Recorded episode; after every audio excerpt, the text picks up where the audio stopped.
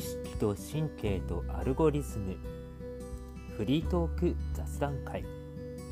こんにちは、えー、今日は前回に続いて2回目のフリートーク雑談会とさせていただきます、えー、前回この意識と神経とアルゴリズムのシリーズの、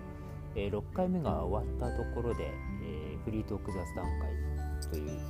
え回を設けましたけれも、えー、その時のテーマが、え、意識とは苦しみのことであるということについて、え、仏教の、ま、一切回復っていう話と、えー、織り交ぜながら、えー、その仮説について話をさせていただきました。えー、意識とは苦しみであるっていうこの苦しみっていうのは一般的に言う、えー、楽しい苦しいの苦しいっていうよりも、えー、葛藤状態、えー、思い通りにならない、えー、時の葛藤状態のことを指しているんだと、えー、それは言い換えると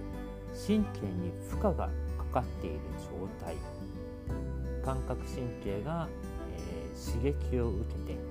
それに対して運動神経が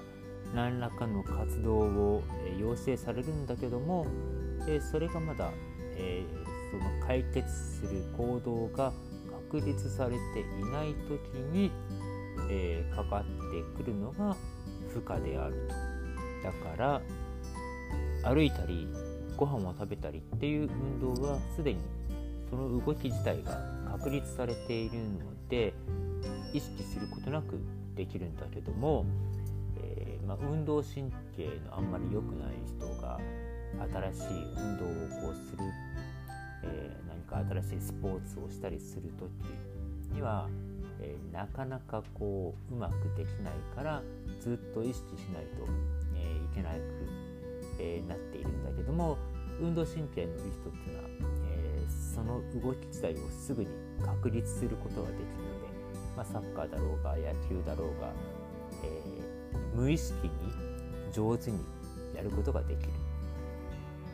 歯が痛かったり口内炎ができていたりする時はご飯を食べるのも、えー、なかなかこううまくいかないので意識されてしまうんだけども、まあ、そういうことがなければ、えー、美味しいものとかもぐもぐ無意識に食べることが、えー、食べるという運動をすることができると、まあ、そんな風に感覚神経の要請に対するベストな運動が確立されていない状態っていうのが負荷身体に負荷がかかることであり、えー、葛藤状態であり、まあ、す。なわち苦しみであるということで、えー、意識とは苦しみであるっていう話を、え、していました。今回は、え、我々人間や動物にはある、え、意識というものを、えー、アルゴリズム AI に、えー、発生させるためにはどうすればできるのかっていうようなことについて、まあ、考えを膨らませていきたいんですけども、えー、その前にいくつかお話ししておきたいことがありましてそれっていうのは、えー、私の、えー、基本的な世界観っていうものをえ話したいんですけども、えまず世界観っていうのは、えー、何かって言ったらどういう存在でこの世界私の世界はできているのかの説明のことだと思うんですね。じゃあ人間にとって何かが存在するとか何かがある何かがいるっていうのはどういうことなのかなんですけどもえー、何かが意識されることっていうのを指して何かが存在するあるいるという事態を表現する言葉なんじゃないかと。この存在するという言葉について、えー、哲学的にどのように、えー、説明されているかっていうと、えー、例えばハイデガーっていう人は存在とは用具性を持っているものだというふうに言ってますけども、えー、まあ、何らかの意味で役に立つ性質っていうことかなと思うんですが、えー、これっていうのは神経にかかってくる負荷を消してくれる性質なんじゃないかと思います。えー、つまり、え、物事を思いのままにしてくれる、え、っていうのが、えまあ、存在するということの一つの性質としてあるのかなと思います。でもう一つの性質としてあるのが他者性って言われるもので、えこれは哲学者でいうとレヴィーナスとかっていう人が、え言ってたりしますけども、え思いのままになってくれない性質ですかね、えー、つまり神経に荷をかける性質、えー、何らかの障害になる性質のこと、えー、だと言えばいいと思います。で第一の性質の用具性の方は、えー、人間を 意識の状態から無意識の状態に戻してくれるもの、えー、って言えるのかなと思います。えー、人間の周りにはいろんなこうものが、えー、あって、目の前にあるものとして机とか椅子とか ハサミとか冷蔵庫とかありますけどこういうのも全て、えー、何らかの用具性が期待されているものこういうのに人間は名前を付けているんですよね。えー、まあ、身近なものだけじゃなくてお店とか企業とか政府とか国家とか国連とか、えー、何らかの、えー、用具性が期待されていると。人間でも医者とか先生とか運転手さんとか、えー、そういう名前が付いているものっていうのは何らかの用具性が期待されているって言えると思います。でも名前が付いているものっていうのは、え、いいものだけじゃないですね。つまり、え、用具性の明確なものだけではなくて、えまあ、悪いもの、え例ものだとゴミとかガラクタとかえー、人だと泥棒とか殺人者とか現象だと地震とか津波とか火事とかそういう災害ですね、えー、そういったものにも名前がついているんですが、えー、これっていうのは、え他者性のあるもの、え他者性っていうのは、まあ、つまり敵対的なもの、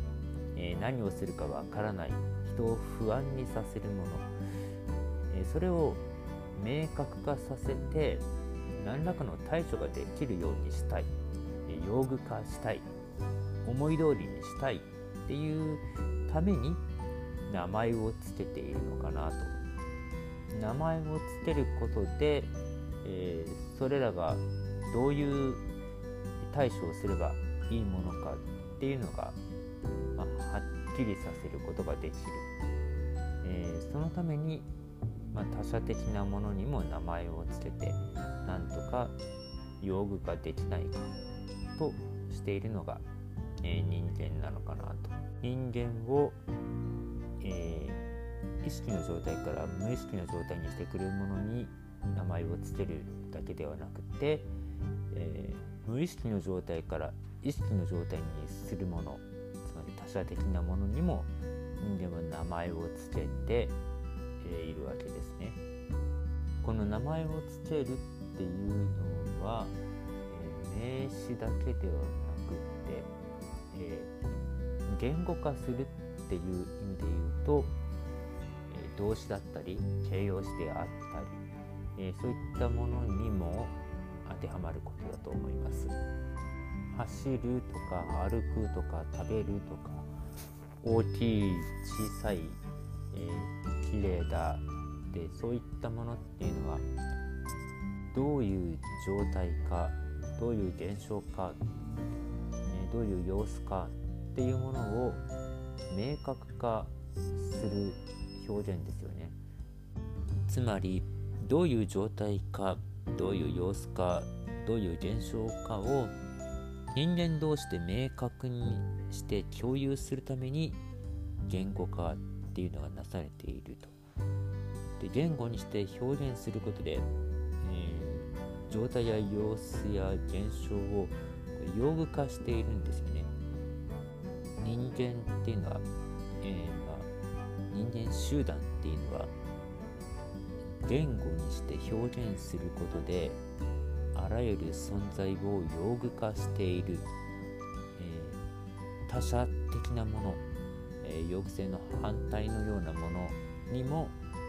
名前を付けることによってそれを何とか用具化しようとしている。それが人間なのかなと。よく動物と人間の違いは何なのかっていうことを議論されますけどもこの存在を用具化するっていうその性質人間が集団的に行っているその性質こそが人間を他の哺乳類と区別する一番大きな点じゃないかなと思います。これって個人ではできないことなんですよね。集団でないと、え言語にして表現するっていうこと自体が行われないのででも言語にして表現するっていうことが行われるゆえに人間は存在を用具化することもできるようになったって言えるのかなと。小石をハンマーにして物を叩き割ったり研ぎ澄まして何かを切ったりっていうことは、まあ、個体でもできると思うんですけどもそれに名前をつけて他の仲間にも共有させる、えー、集団的にそれを、えー、まあ、ハンマーとかナイフとかって呼ぶことによってそれらのものは人間にとって用具的なものとして存在するようになったんじゃないですかね。存在と言語表現するっていうことが一体となっているのが人間にとって何かが存在するあるいるっていうことじゃないかなと。ただここで、えー、日本語の存在するつまりあるいるっていう言葉なんですがあるというのはまあ明らかに用具化することが表現だと思うんですが何かがいるっていうのはこれは他者的なものが表現されている言葉じゃないかなと思っていましているっていう場合そこには何か思い通りにならないことを人間が意識してそれに対してある種の警戒だったりまた警戒への敬意、えー、恐れそういったものを抱いている対象に対しているっていう表現を日本語はしているのかなと、えー、考えます。で以上のことを踏まえて私の世界観ということについて話を戻すんですが私にとって人間の現実世界にある存在するものっていうのは言語化されたつまり記号化された存在、えー、集団的に記号化されることによって用具性が期待されている存在のことを記号的実在とえー、私は呼んでいるんですけどもでそれに対して、えー、記号前の実在それが言語化できないもの、えー、表現できないものについても、え人間は存在を感じていて、えつまり他者的なものですね。そういった他者的なもの思い通りにならないもの、え、そういうものを人間は神と呼んでいるんじゃないかなと。特に日本的なアニミズムの世界では八百万のままにならないもののこと、えー、そういう彼らのことを神と呼んでいるんじゃないかな。ただ人間はそういう神々をなんとか思い通りになるもの用具化できるものとして克服したいと、え考えていて世界はどんどんどんどん名前が付けられていってこの記号的実在の世界が広げられていっている、それが、まあ、人間の文明世界なのかなと思っているんです。この記号的実在のことをイバルノア・ハラリーの「サピエンス電子」の中では、えー、虚構集団主観的なものとして表現していますが人間はしばしば、えー、記号的実在虚構のみが存在であるというふうに、まあ、勘違いというか、えー、してしまって記号前の実在つまり他者的な、えー、先ほどの言葉で言えば神々の存在っていうものを忘れてしまうというところがあるのかなと思います。私の世界観はまず非常に広大な人間の思いのままにならない神々の世界っていうものがあってでその中に、えー、小さな小さな記号的な実在の運命世界っていうものがあると。そしてその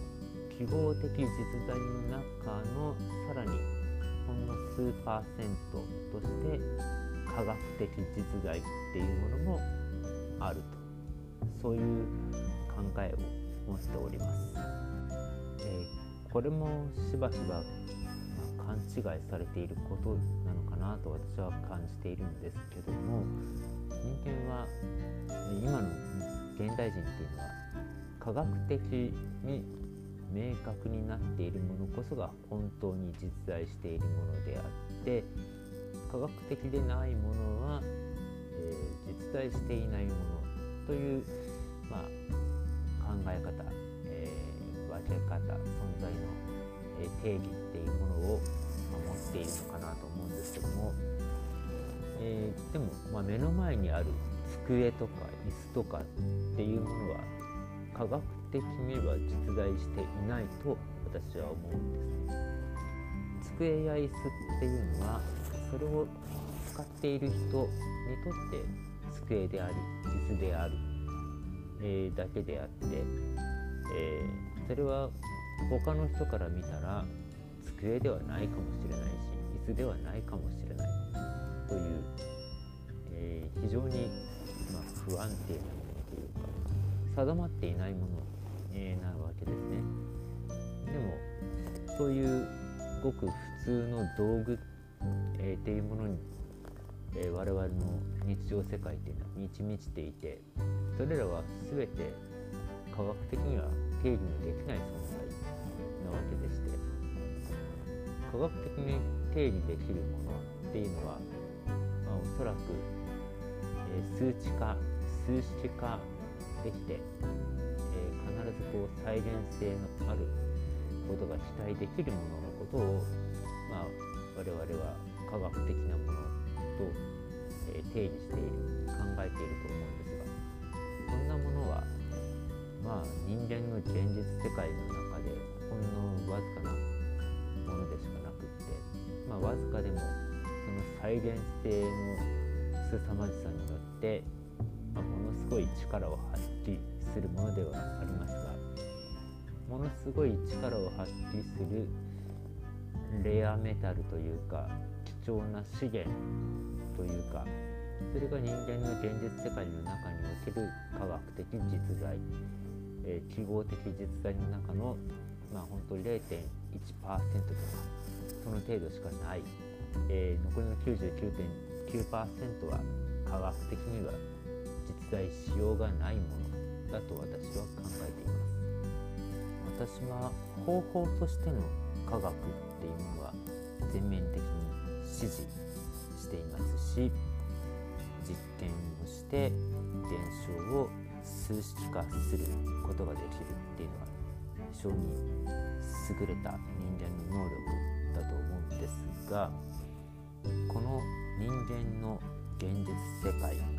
記号的実在の世界を全て、えー、科学的に、えー、数値化数式化して記述できるってい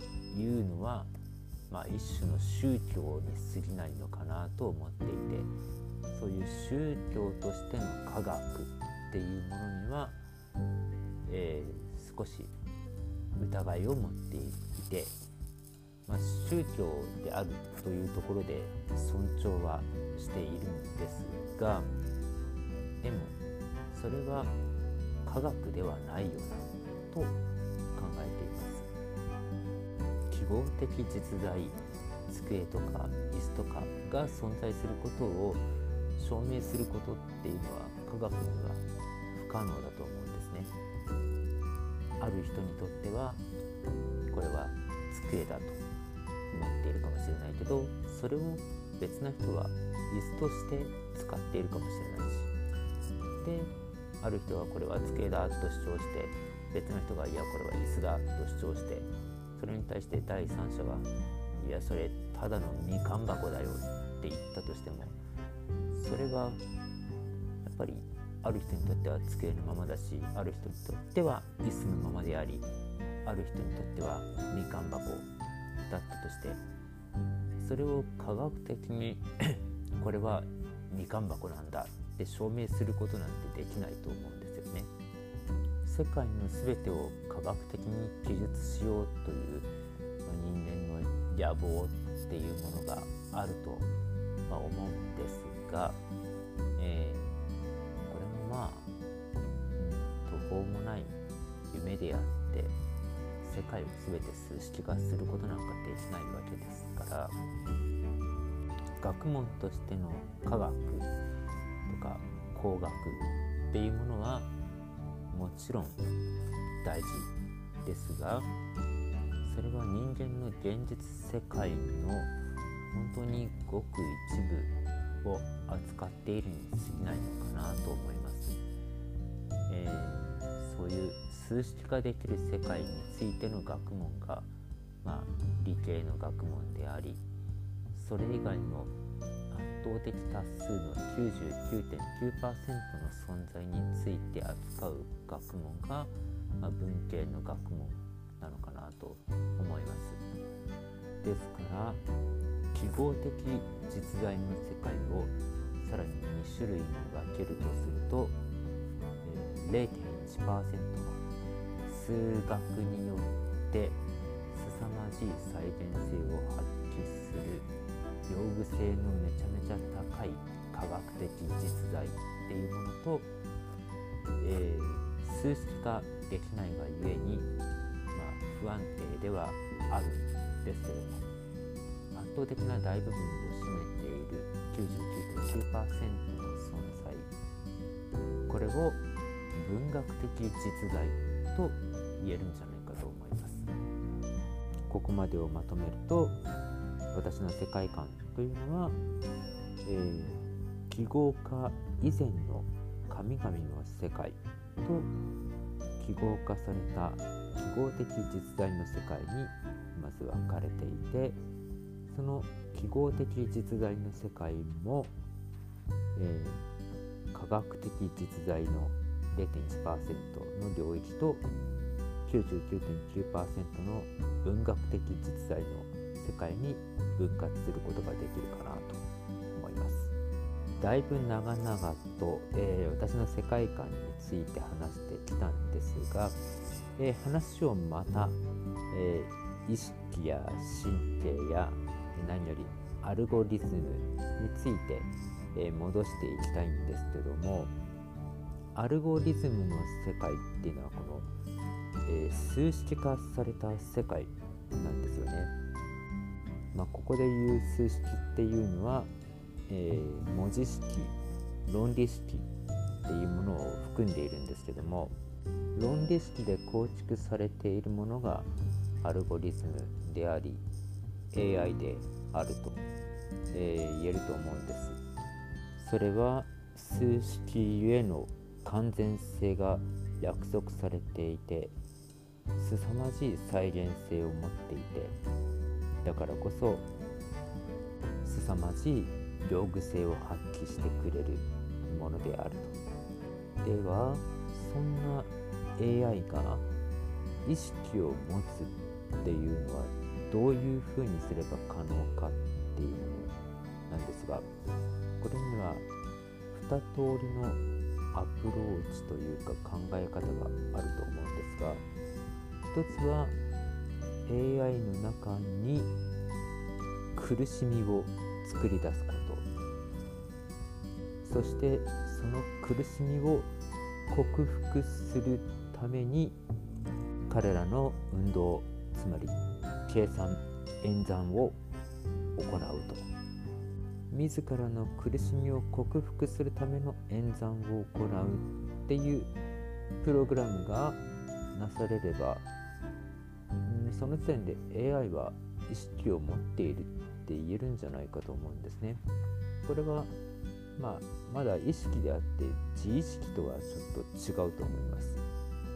自意識、自己意識、えー、まあ、仏教で言えばマナ式っていうものですかね。これは単なる刺激に対する反応、感覚神経と運動神経のこの、まあ、葛藤状態を指すものっていうよりも私の世界っていうものを持つことが自意識自己意識、えー、マナ式なのかなと思うんです。いわゆる自我ですよね。これを確立するには個々の AI が完全に独立した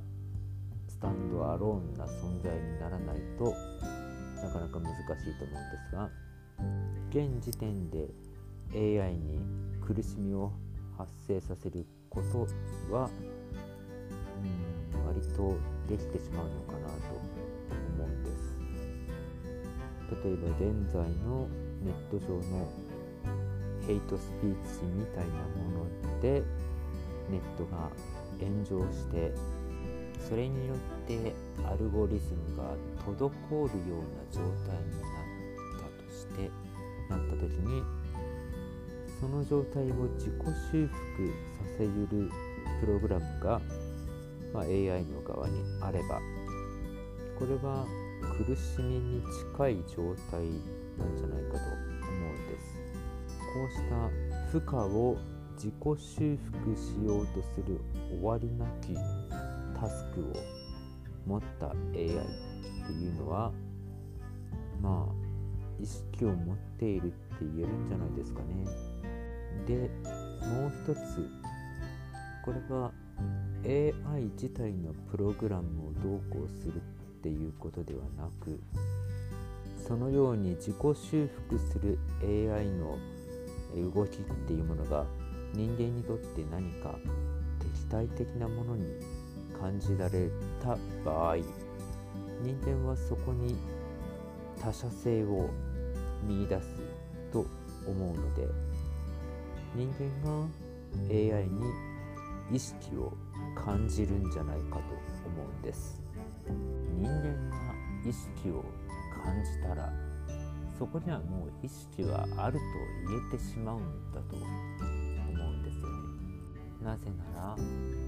何かが存在するあるいるっていうのは人間に何かが意識されることであり AI に意識があると意識されるようになればそれはもうそこにあるが成立してしまうっていうことです。ですから AI に意識を宿すということは一つは AI に苦しみを発生させるということでありもう一つはそんな AI に人間が他者性を感じるということなんじゃないかと思います。人間は思い通りになってくれないものに他者性を感じるわけで AI が思い通りになってくれなかったら AI はすでに人間にとって他者なんですよね。他者となった AI はもう道具とかインフラとかではなくってむしろ神に近いものになるのかなと思うんですがここでえちょっと宗教の戻るというか、えー、私は苦しみを克服するための方法を客観的に分析する仏教っていうものをまあとても好きというか敬意を持っているんですがただ仏教はあまり他者としての神との関係性っていうものに、仏教ゴータマ・シッダールタの生きていた頃の仏教っていうのはその神との関係性っていうことを重点に置いてはいないんじゃないかと思うんです。それに対して、まあ、聖書キリスト教やイスラム教のような一神教が問題にしているのは神との関係性をどう立て直すかっていう話だと思うんですね。唯一絶対の神っていうのは、まあ、日本的なアニミズムの神々八百万の神々の世界観とは、まあ、相入れないような風に、まあ、考えられたりしますけどもそうした神々を含め私自身を作り出した存在というのが、まあ、唯一神の神だと、えー、思うんですがそんな唯一神も他者として現れている点においては八百万の神々っていうのと、まあ、同じだと思うんです。逆に他者としての神を無視することによって仏教や科学の論理っていうのは成立しているかと思うんですが苦しみを克服するのにこの他者としての私の現実を作っている存在を無視してそれとの関係を無視してうん本当に苦しみを克服できるのかっていうと難しいんじゃないかなと思うんです。唯一神の宗教っていうのはこの私のこのクソみたいな世界クソみたいな人生を作ったクソ野郎との戦い格闘をなんとか改善してその神と世界をこの素晴らしき世界としこのクソみたいな人生をこの素晴らしき人生として肯定することを最終的な目標にして教えている宗教なのかなと思います仏教やインドの哲学宗教にもボンガ一助って言って世界を荒らしめる存在ブラフマンと自己であるアートマンとの融合一体化を目指すっていう考え方があると思うんですがキリスト教やイスラム教の方がその世界を荒らしめる他者神との関係性っていうものにより教えの中心がいっているんじゃないかなと特にキリスト教ではその世界を荒らしめる神と私との和解を仲介してくれる存在としてのイエス・キリストっていうものがいてそのイエス・キリストの仲介、まあ、罪の現在の贖いというものがなければ人間は神との和解ができないと。人間自身の力では神との和解ができないんだという教えになっているんですよね。仏教でも後の阿弥陀信仰浄土信仰なんかは、まあ、同じような考え方なんだと思うんですが阿弥陀如来の請願によって人間は極楽浄土に行くことができるんだと。人間の、まあ、修行悟りを目指した修行によってその苦しみを完全になくっていうことは、まあ、途方もなく難しいことだからできない阿弥陀如来にすがるしかないんだという絶対他力の考え方ですよね。それが、まあ、仏教の中にもあると。ちなみに仏教では苦しみの原因を煩悩に執着してしまうことと説いているわけですキリスト教では欲望ゆえにサタンにそそのかされて罪を犯すことが苦しみの原因として説明されていてちょうど仏教の執着っていうのとキリスト教の罪っていうものがまあ同じものとして捉えることができるんじゃないかと私は思っていて執着や罪っていうものを別の言葉で表現すれば人間の過剰な意志過剰な反応っていうものではないかなと思っています。仏教ではこの執着してしまう人間の性質っていうものをまず抽象的に分析して、えー、表現していると思うんですがキリスト教の場合人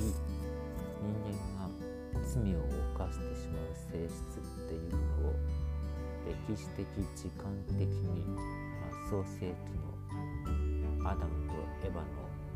犯した罪という形で説明しているんですよね。サタンにそそのかされて禁断の木の実を食べたいとえたエヴァがいてそのエヴァ神が自分に与えてくれたエヴァが自分に提案してきたということを言い訳として自分の過剰な欲望を実行に移してしまったアダムというものが犯した罪。それが人間が罪を犯す性質、えー、遺伝的に伝わっている性質としてま説明されているでその禁断の木の実の名前が知恵の実であるというところが非常に深いなと思うんですが人間って知恵をつければつけるほどつまり周りにある神羅万象に